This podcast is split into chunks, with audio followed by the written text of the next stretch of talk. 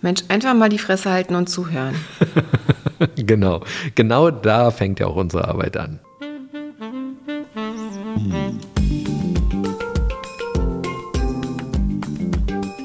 Herzlich willkommen zu unserem Podcast Die Therapeutin und der Coach mit Sabine Werner-Kopsch und Hajo Werner.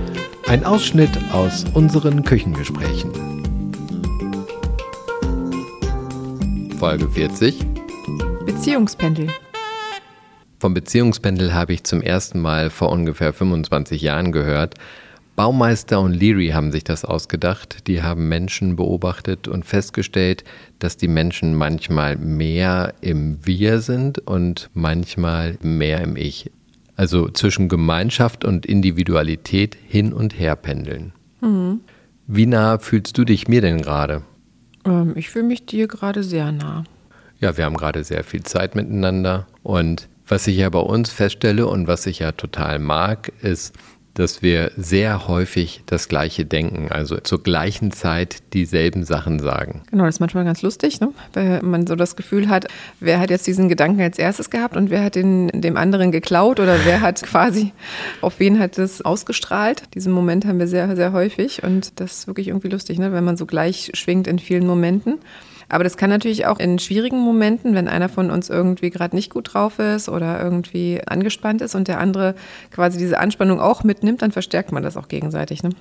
Wenn wir denselben Gedanken haben und den auch aussprechen, das heißt genau dieselben Worte sagen, dann geben wir uns ja immer einen High Five. Und das finde ich ein sehr lustiges Ritual, das wir da haben. Und ich bezeichne diesen Gleichklang der Gedanken hier auch gerne als Umarmung der Seelen.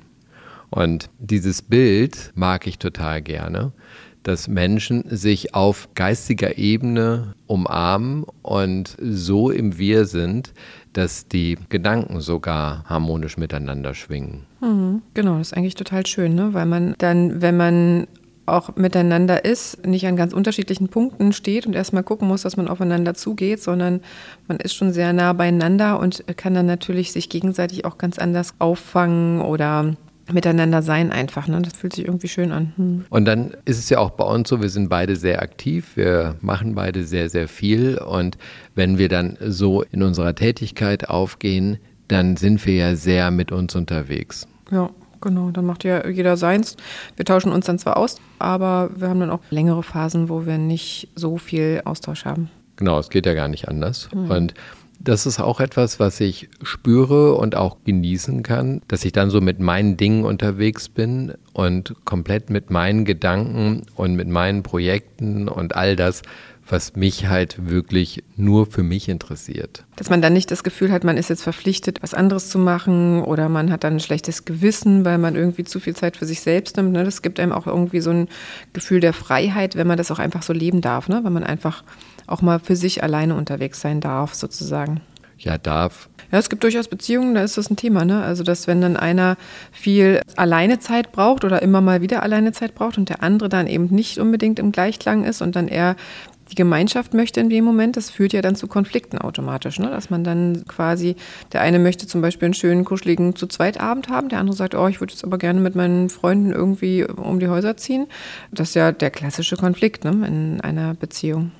Das ist genau das, was Baumeister und Leary festgestellt haben in der Art und Weise, wie Paare miteinander umgehen, dass dann eine Kampfphase zu erkennen ist, gerade am Anfang einer Beziehung wenn das so ist und dieses unterschiedliche Nähebedürfnis da ist, dann miteinander gekämpft wird, diese Art und Weise des Aushandelns, was gerade an Bedürfnissen der jeweils anderen Seite in der Beziehung gelebt werden kann. Mhm. Und das finde ich ist ein total schönes Bild, weil was Baumeister und Leary festgestellt haben, ist, dass diese Beziehungspendel unterschiedlich schnell pendeln. Das heißt, man kommt zusammen, ist erstmal verliebt, in den rosaroten Wolken unterwegs, startet also als Paar im Wir. Mhm. Und das ist Meistens sehr schön. sehr, sehr eng, ne? Dann. Das ist dann sehr eng, das mhm. ist sehr symbiotisch. Diese Phase der Verschmelzung, die im Wir kennzeichnend ist, die wird zu 100 Prozent in der Regel von beiden Seiten gelebt. Genau das ist das, was wir so schön finden am Verliebtsein. Und dann geht es los. Eine von beiden Seiten schwingt schneller ins Ich, in die Individualität. Und die andere Seite ist noch im Wir und da ist die andere Seite schon deutlich individualistischer unterwegs und das führt natürlich dazu, dass erst einmal so festgestellt wird, Huf, was ist denn jetzt los? Sind gar keine Gefühle mehr für mich da? Die andere Seite vielleicht das auch gar nicht mehr so intensiv fühlt wie zur Zeit, als man zusammengekommen ist, weil diese Gefühle jetzt eben in den Hintergrund treten und das Real Life eintritt, also das, was Normalität ausmacht. Freunde, Freundinnen, die Arbeit, das, was man sonst noch so macht, Sport, diese ganzen typischen Dinge, die kennzeichnend sind für unseren Alltag, treten plötzlich in den Vordergrund und dann sind wir in der Individualität. Hm. Und der anderen Seite gefällt das vielleicht gar nicht so. Sagt, oh, ich möchte aber lieber Wir-Zeit haben und fängt dann eben an, diese Forderung zu stellen. Ah, ich möchte, dass du mehr da bist und so weiter. Genau. Meistens fühlt sich die andere Seite dann unter Druck gesetzt ne? oder angeklammert. Du bist ja super klammerig. Und dann kommt manchmal ja auch noch so ein bisschen Eifersuchtsgefühl mit dazu. Und dann wird es schwierig ne? oder kann es schwierig werden. Diese ganzen Emotionen, Gefühle aus der Vergangenheit, die plötzlich eine Rolle spielen und mit eingemischt werden in die Gesamtsituation. Aber eigentlich geht es nur darum, dass die eine Seite mehr im Wir ist und die andere Seite mehr in der Individualität. Aber da kann dann auch schon sowas reinspielen wie Ängste verlassen zu werden oder Angst, wie vom letzten Partner verarscht zu werden oder hintergangen zu werden. Was auch manchmal auf der anderen Seite vielleicht ein Thema ist, ist Angst, die Bindung wirklich eng einzugehen. Also Bindungsängste können ja dann auch mit hineinspielen. Und an dem Punkt quasi ist es dann so eine wichtige Kreuzung, in welche Richtung sich die Beziehung bewegt. Ne? Genau, also diese Gefühle aus der Vergangenheit, die wie ein Echo in die Gegenwart strahlen und eben die Emotionen bilden, die dann dominant sind im Umgang miteinander. Und die Beziehung, die gerade vielleicht noch frisch ist oder auch nicht mehr ganz so frisch ist, dann beschweren, weil damit muss man sich auseinandersetzen diese Rucksäcke haben wir eben dabei. Die gehören zu unserem Leben dazu. Wenn wir damit nicht aktiv umgehen und uns das nicht bewusst machen, dann bestimmen die unser aktuelles Gefühlsleben. Und unser Handeln eben auch. Ne? Und das ist genau das, was Baumeister und Leary auch gemeint haben. In der weiteren Entwicklung, wenn Paare dann zusammenbleiben, sich also nicht trennen, sondern miteinander die Beziehung gestalten, dann gibt es die Möglichkeit, dass man das beobachtet. Das heißt, ich sehe bei dir, wie viel Individualitäts- und wie viel Nähebedürfnis du gerade hast. Und das nehme ich mit auf in meinen Alltag. Mhm. Und du als mein Gegenüber machst es ähnlich und versuchst mein Nähe und mein Individualitätsbedürfnis wahrzunehmen und nimmst das auch auf. Mhm. Und dann schaut man, ah, okay, mein Gegenüber ist jetzt gerade mehr im Wir, mein Gegenüber ist mehr in der Individualität. Und das berücksichtige ich in dem, was bei mir passiert. Und dann kommt eine Beziehung von der Kampfphase in die sogenannte Tanzphase. Man tanzt miteinander zwischen Nähe und Individualität. also wenn man sich so einen Tanz vorstellt, dann gibt es halt Momente, wo man ganz eng beieinander ist. Dann gibt es Momente, wo die Frau vielleicht eine kleine Pirouette dreht. Dann gibt es vielleicht wieder so einen Moment, ähm, wo der Mann gerade einen kleinen Soloteil einlegt. Also dieses Tanzen ist gemeint wahrscheinlich. Ne? Genau, also auch Tanzen ist halt immer ein Wechselspiel zwischen Nähe und Distanz. Und das führt eben dazu, dass man miteinander auf dem Parkett unterwegs ist. Und das lässt sich auf das Parkett des Lebens super übertragen. Und das haben die ganz kreativ gelöst, finde ich. Mir gefällt dieses Bild total das schön. Das ist schön, ne? finde ich auch. Vom Kampf zum Tanz. Und ich habe früher sehr viel getanzt und ich weiß auch, dass mancher Tanz auch wie ein Kampf beginnt. Das heißt, man sich erstmal miteinander eintunen muss. Wie ist man miteinander? Welche Bedürfnisse nach Ausdruck und Führung im Tanzen? Genau, wollte ich gerade sagen, wer führt und so dieses Bild, man tritt sich erstmal ein paar Mal auf die Füße, bis es irgendwie dann läuft. Ne? Genau. Ja, und es gibt auch tatsächlich Tanzpartner, die haben das gar nicht. Die kommen zusammen und die tanzen los. Mhm.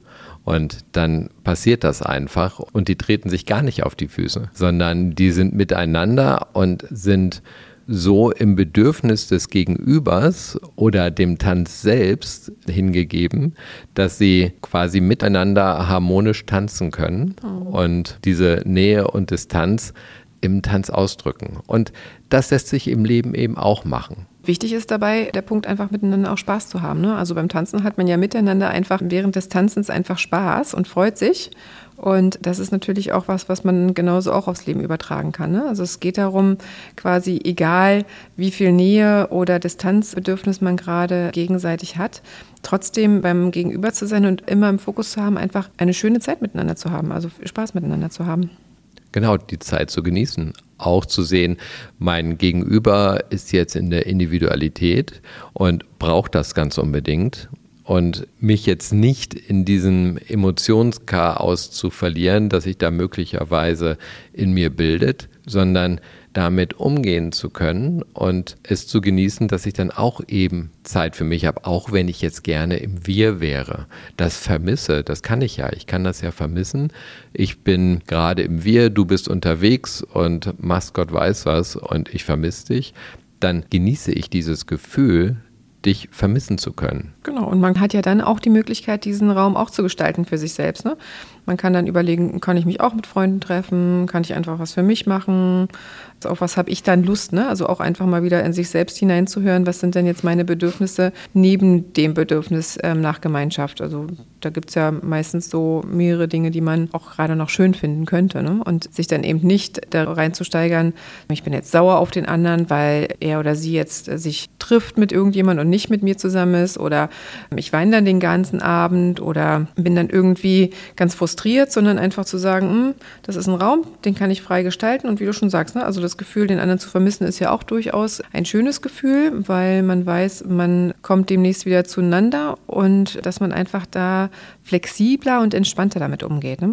Was auch noch zu sehen ist, ist, wenn man Kinder beobachtet, Kinder pendeln genauso zwischen Wir und Individualität. Hm. Und ich sag mal, die pubertierenden Kinder sind deutlich mehr in der Individualität, brauchen zwischendurch aber auch ganz intensive Nähephasen, wo sie das Wir leben können, um dann aber auch eine längere Zeit in der Individualität zu sein. Mhm. Bei kleinen Kindern ist es ja andersherum. Gerade am Anfang sind sie ja über Jahre, die ersten Jahre sind sie ja nur im Wir, die verstehen ja noch nicht mal, dass es eine Individualität gibt. Das kommt ja erst mit zweieinhalb bis drei Jahren auf, dass die Kinder verstehen, ah, ich bin ja eigenständig, ich bin ja gar nicht Teil meiner Bezugsperson, meiner Mutter, meines Vaters, sondern ich bin ja ein eigenständiger Mensch und dann erleben wir das als erste Trotzphase, wenn das Kind dann eben fühlt, ah, okay, ich kann selbst über mich bestimmen und damit müssen dann die Eltern umgehen können. Hm.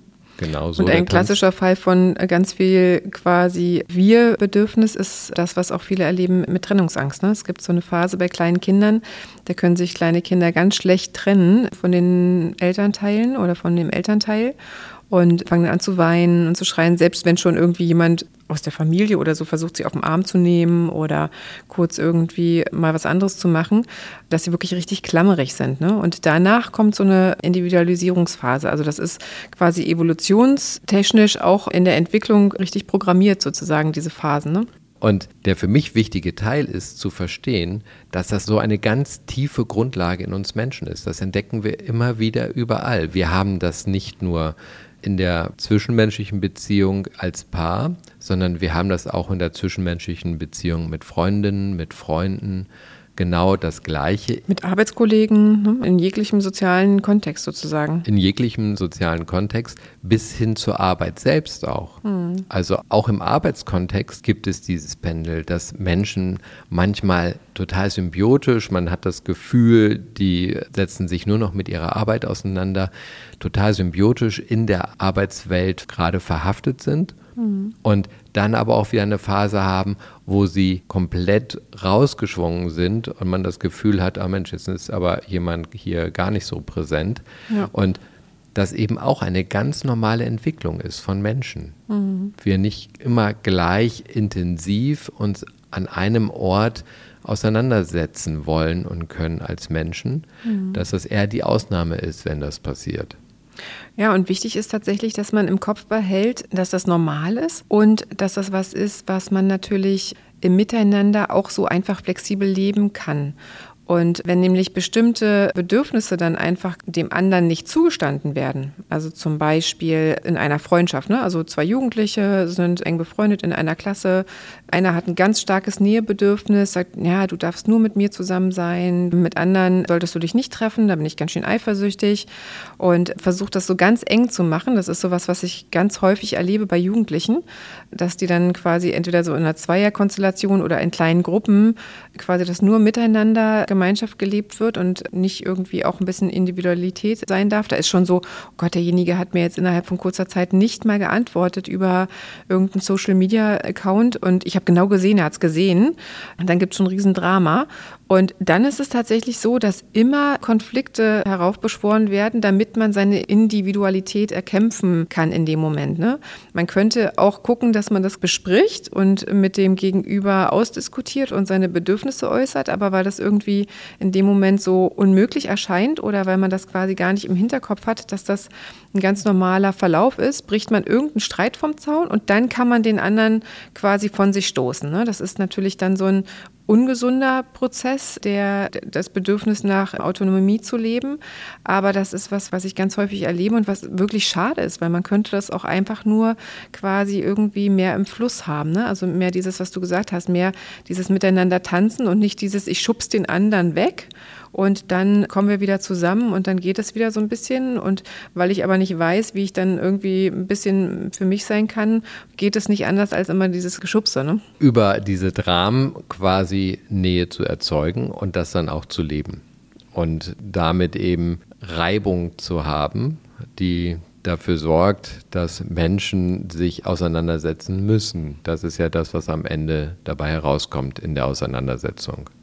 Genau, und eben, wie gesagt, auch sich die Autonomie immer wieder erkämpfen müssen. Ne? Also auch da nicht einfach zu sagen, du, hör mal zu, ich hätte jetzt gerne ein bisschen mehr Raum für mich, mir ist es gerade ein bisschen zu eng, sondern dann muss es ein Streit sein, damit man dann mal zwei, drei Tage Ruhe hat. Und Jugendliche haben ja in dieser Phase das erste Mal so einen gefühlten ersten eigenständigen Kontakt mit dem Beziehungspendel und lernen quasi den Umgang damit, ohne dass sie das bewusst machen. Das passiert natürlich alles unbewusst.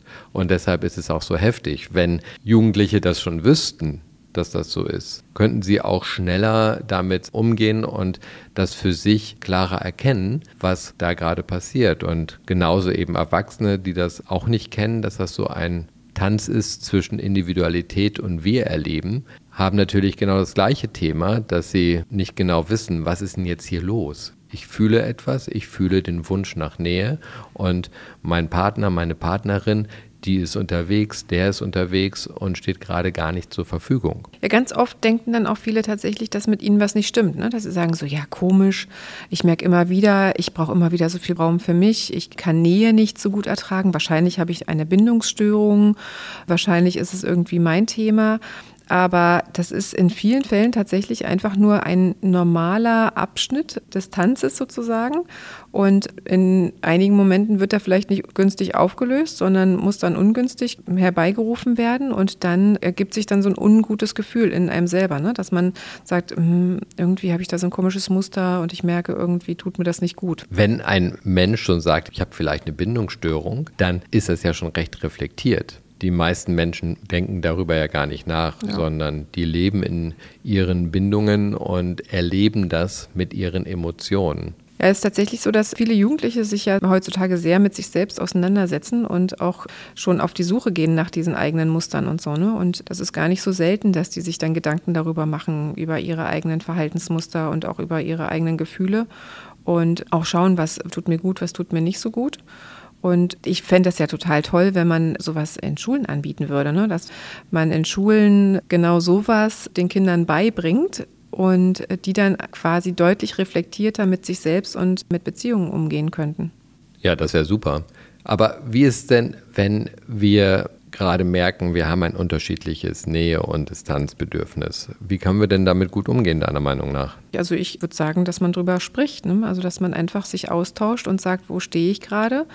Ich habe gerade so ein Gefühl, ich brauche ganz viel Nähe und das mitteilt und dann schaut, wie das Gegenüber quasi darauf reagiert, ne? dass man einfach irgendwie sich austauscht über Bedürfnisse. Miteinander in Kontakt bleiben und darüber sprechen, was man gerade fühlt, ist meiner Meinung nach ja ohnehin eine total wichtige Basis für ein gutes Beziehungsgelingen, weil wenn man miteinander in diesem Austausch ist, hat der Gegenüber, die Gegenüber immer die Möglichkeit teilzunehmen an dem individuellen Empfinden. Genau, und eben auch sein eigenes Verhalten anzupassen, wenn er oder sie das möchte. Ne? Dass man einfach aufeinander zugehen kann. Also man kann ja dann Kompromisse finden oder aufeinander zugehen.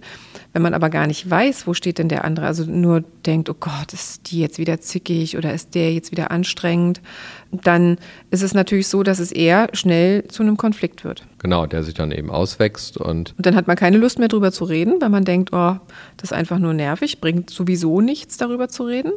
Und wenn man dann quasi diese Ebene auch noch verliert, dann ist es eben auch eine hohe Wahrscheinlichkeit, dass man sich eher trennt. Ne? Genau, also wenn es in der Sprachlosigkeit endet, dann kommt danach fast immer die Trennung. Mhm. Also die Sprachlosigkeit ist genau die Ebene, wenn die erreicht ist, dann ist die Trennung sehr nah. Also es gibt ja Menschen mit solchen Sprachlosigkeitsmustern, das kann man erleben, aber die können auch wieder da herauskommen. Wenn das Muster dann beendet ist, dann sind die auch wieder gesprächsfähig, austauschsfähig. Und dann ist es okay, wenn man darauf wartet und geduldig ist. Wenn das nicht zu lange dauert und der Mensch auch bereit ist, daran zu arbeiten, dann ist das super. Und dann lässt sich sowas auch auflösen. Aber ansonsten ist es so, wenn Sprachlosigkeit auftritt, dann ist das Beziehungsende nah. Genauso wie Respektlosigkeit im Austausch ein wichtiger Indikator ist für das Beziehungsende. Ja diesen Austausch regelmäßig zu gestalten, ist natürlich auch eine Beziehungsaufgabe, die die Beziehungspartner, Partnerinnen miteinander haben. Das muss man eben auch miteinander besprechen, wie das im Alltag Platz hat. Ne? Also man kann auch immer sagen, ja, es ist keine Zeit diese Woche, wir haben so viel gearbeitet und am Wochenende habe ich keine Lust, irgendwie über sowas zu reden. Da will ich dann einfach nur Party machen oder will meine Ruhe haben. Also das ist dann wichtig, dass dieser regelmäßige Austausch zu einer Gewohnheit wird. Dass man sich Zeit dafür nimmt. Genau dass das eben so eine hohe Priorität hat, dass man lieber andere Sachen hinten anstellt und sagt, das ist wichtig, dass wir uns darüber austauschen, damit wir wissen, wo wir gegenseitig stehen. Ne? Wir haben in Beziehungen eben auch immer wieder unterschiedlich intensiven Beziehungsumsatz, also Zeit, die wir in Beziehungen miteinander verbringen. Und das ist auch etwas, was wir als Normalität begreifen müssen. Was auch noch wichtig ist, dass Menschen ein unterschiedliches Bedürfnis nach Nähe und Individualität haben. Das heißt, einige Menschen erleben Nähe als etwas sehr, sehr Intensives und andere Menschen erleben das gar nicht so intensiv. Und das ist mit Individualität genau dasselbe. Das erleben wir Menschen unterschiedlich intensiv und haben da eine unterschiedliche Vorstellung und ein unterschiedliches Bedürfnis, was wir brauchen. So das Klassische ist ja, einer will ganz viel kuscheln und der andere ist eher angestrengt von vielen Kuscheln. Ja, ist schnell überreizt. Mhm. Diese Einflüsse, die auf die Haut zum Beispiel übertragen werden, müssen ja auch verarbeitet werden. Und es gibt Menschen, die da sehr intensiv fühlen und dann schnell überreizt sind mhm. und das als unangenehm empfinden, wenn zu viele dieser Reize auf sie eingehen. Was würdest du dann sagen, wenn man sowas hat? Also wenn man merkt, okay, der eine Beziehungspartner will irgendwie ganz viel kuscheln, und der andere sagt so, oh, also mal ist es ja okay, aber dieses permanente Kuscheln ist mir einfach zu anstrengend, damit das nicht zu einem Konflikt wird. Was kann man da machen? dass man eben genau schaut, welches Bedürfnis man hat. Also wenn ich zum Beispiel weiß, okay, mein persönliches Empfinden bei Berührungen ist eher so, dass wenig schon ausreicht, dass mein Bedarf gedeckt ist, mein Gegenüber aber mehr braucht, dann gebe ich halt mehr, als ich nehme dann hat mein Gegenüber mehr von der Zärtlichkeit, die gebraucht wird. Und fühlt sich damit eben auch in den Bedürfnissen befriedigt. Und das herauszufinden. Ja, wie ist es denn mit Menschen, die generell einfach mehr Bedürfnis nach Autonomie haben? und sich dann schnell eingeengt fühlen oder unter Druck gesetzt fühlen von einem Beziehungspartner, der eben vielleicht viel mehr Gemeinschaft leben möchte? Das ist ja für mich eine der spannendsten Fragen überhaupt wenn wir zusammenkommen, dann sind wir ja erstmal in der Symbiose und dann stellt sich das ja relativ schnell heraus. Einige Menschen haben eben ein sehr ausgeprägtes Freiheits-Individualitätsbedürfnis Und dann ist die Frage, wenn dieses Bedürfnis unterschiedlich ist, ob eine Partnerschaft überhaupt gut funktionieren kann. Sowas lässt sich nur in einem guten, intensiven Gespräch herausfinden. Also ich schlage dafür auch immer gerne das Zwiegespräch vor, weil das eine Form ist, wo sich Partnerinnen und Partner sehr gut öffnen können und zeigen können, was ihre Bedürfnisse sind, indem sie sich gegenseitig zuhören für eine bestimmte Zeit und das dann abwechselnd machen. Und dann lässt sich das ganz gut herausfinden. Und es ist tatsächlich so, dass manche Menschen nicht zusammenpassen aufgrund unterschiedlicher Bedürfnisse, aufgrund unterschiedlicher Werte. Dazu machen wir auch noch mal eine Folge. Das Thema Werte ist auch total wichtig und da muss man hinschauen. Und im Zweifel dann eben auch sagen, hm, passt leider nicht. Ne? Genau, im Zweifel ist es eben so, dann tanzt man eben auseinander und dann geht es auf der Tanzfläche anders weiter. Mhm. Auf der Beziehungstanzfläche des Lebens. Und das gehört zum Leben dazu, so traurig das manchmal ist. Das ist genauso aber auch übertragbar auf Freundschaften, ne? also Freundschaften oder Bekanntschaften. Also es passt halt auch nicht mit jedem. Also man kann nicht mit jedem Menschen befreundet sein.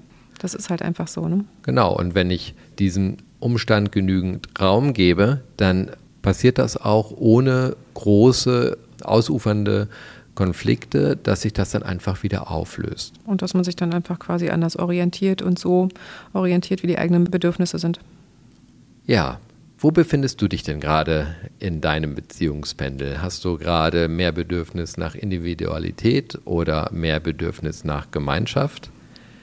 Wenn dir diese Folge gefallen hat, lass gerne fünf Sterne da, mach die Abo-Glocke weg, teile die Folge gerne, wenn du denkst, ach Mensch, das könnte auch andere interessieren. Wir freuen uns. Wenn du eine Frage hast für künftige Folgen, kannst du uns diese gerne als Sprachnachricht schicken. Wir bekommen viele Folgenthemen einfach als Textnachricht. Das ist auch schön. Dann nehmen wir die auf und setzen die um. Über Sprachnachrichten freuen wir uns aber genauso. Und wenn du Fragen zu dieser Folge hast, dann gerne in die Kommentare oder als Direktnachricht an uns. Bis bald. Auf bald.